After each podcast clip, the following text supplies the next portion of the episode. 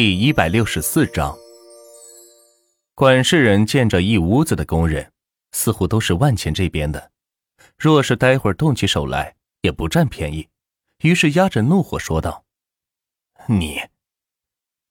话还没有说完，被万钱打断道：“你是王建房派来负责这个小区的人吗？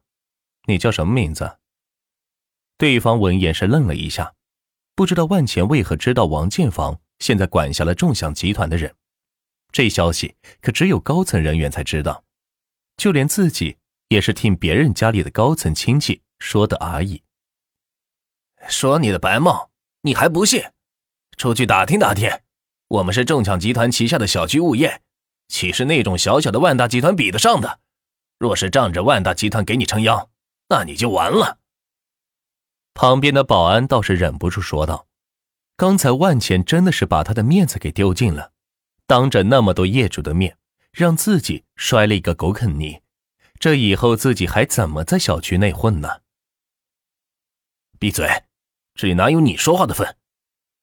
管事的人赶紧呵斥道：“若是真如自己猜想的那样，那今天可就闯祸了。”于是赶紧说道：“敢问？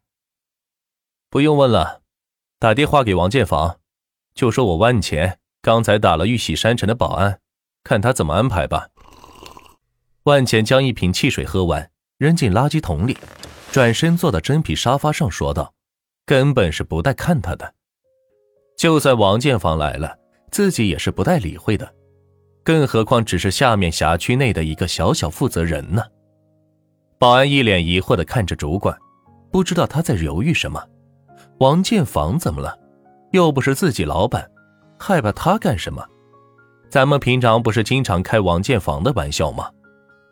只见主管掏出手机，缓缓的拨出了那一个可能一辈子都不会主动拨出的短号。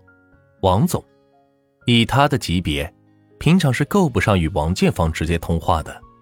但是今天的情况有些特殊，只好在电话中请示了。喂，王总，我是玉溪山城的负责人小鱼。有个人打了我们的保安，他说他叫万钱，然后话还没有说完，只见他绷直了身体，听着电话里的训斥，不断的点头称是，以至于到后来几乎是要哭了出来。于总，他该怎么办？现在人多，要不要待会儿出去了再动手？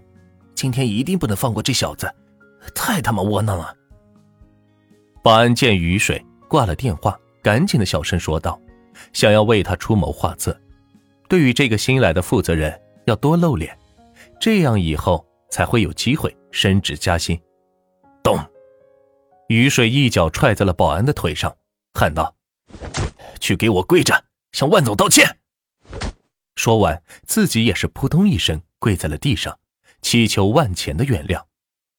通过刚才给王建发打电话得知。万钱是万达集团和众享集团的实际控股人，并且有深不可测的背景。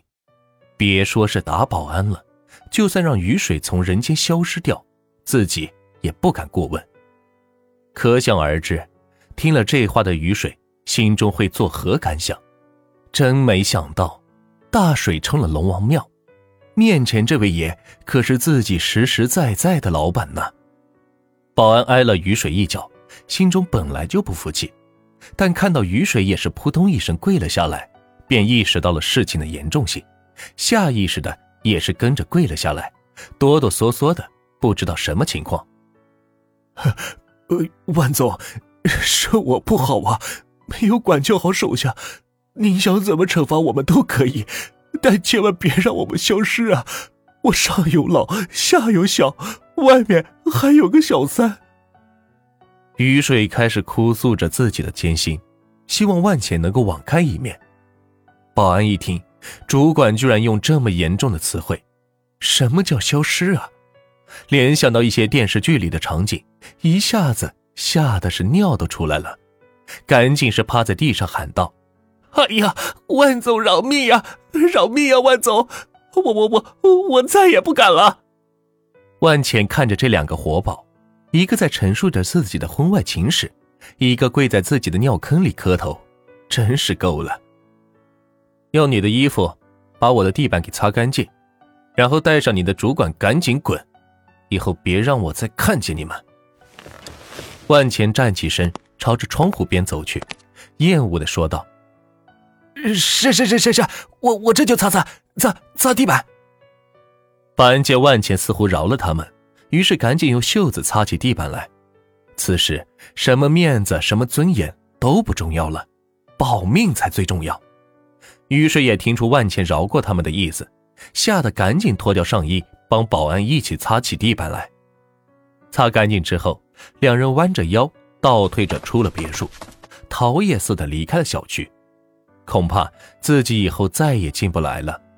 保安自然是被雨水一顿胖揍，是他害的自己丢了饭碗。并且还干了那么丢人的事情，还好人不多，否则这脸就没地儿放了。一屋子工人在目睹了这场闹剧以后，干活是更加细致，万分小心的抬着这些瓶瓶画画，生怕得罪了这间房屋的主人万钱。看来有钱人真的不能随便招惹，说不定背后就有什么势力在撑腰，不是他们平头老百姓是惹得起的。处理完他们，万茜给钱通物业的李明打去了电话，让他跟王建房对接一下，将自己手下的物业全部分配到万大集团名下的小区里，现有物业通通赶走，特别是玉玺山城这个别墅区，一定要用最好的物业。钱哥，东西都运完了。万钱拿着搬运清单过来找万钱签字道，万钱看了一眼清单。真是稀奇古怪，什么都有，也懒得细看，大笔一挥，签上了名字。五万总，您看这费用，一共多少钱？呃，八十三万。袁烈毫不客气的报价道。留守在一旁听的是都直皱眉头。好家伙，现在物流运输都这么贵了吗？倒不是运输贵，而是运输的东西贵重，并且。好好的物流公司给当成了搬家公司来使，不多收点钱，简直是对不住自己。转过了，你查收一下。袁烈抱着手机，左等右等，终于是等来了收款信息，高兴的说道：“好嘞，万总，收到了。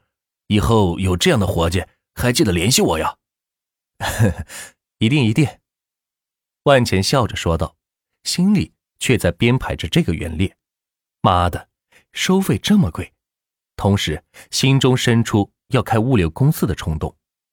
只不过再等等吧，现在手头事情太多，等一样一样都解决了再说。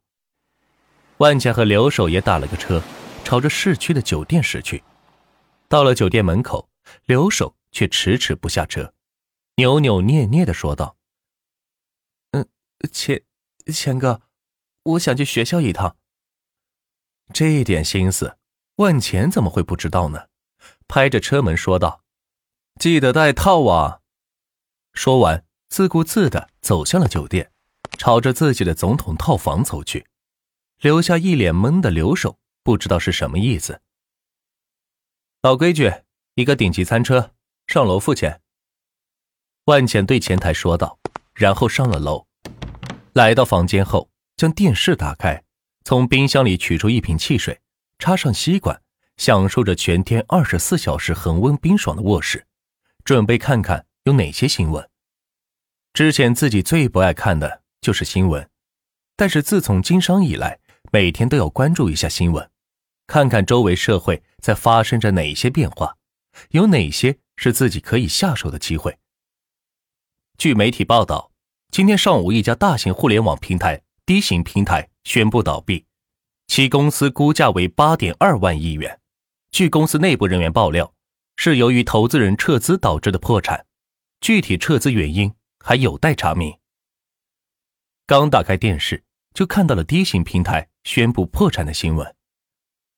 唉，谁让你们在郊区打不到车呢？没办法，我只好自己开个公司来打车喽。万茜无奈的摇摇头，接着。又看到了其他省市的频道播出新闻。